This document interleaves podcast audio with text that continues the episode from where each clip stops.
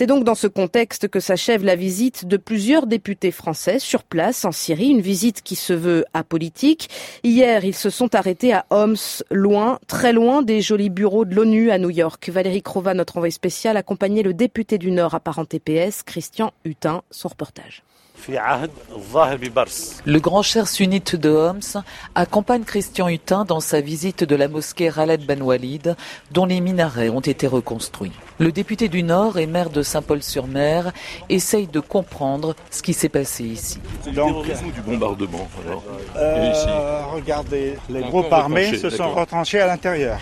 On ne lui dit pas que les bombardements de l'armée syrienne ont duré des mois pour chasser les groupes rebelles avant qu'ils n'acceptent finalement un cessez-le-feu.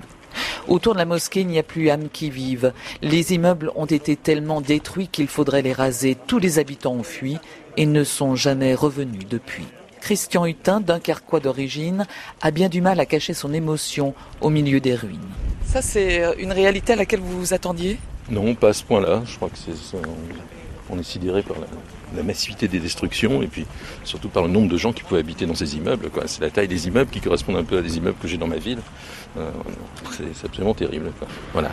Et puis le vide sidéral qui est là aujourd'hui avec nos, voitures, notre convoi et puis rien autour. Et Christian Hutin de refouler des larmes, je ne suis pas habitué, lâche-t-il, avant de remonter dans sa voiture. Homs, Valérie Crova, France Inter.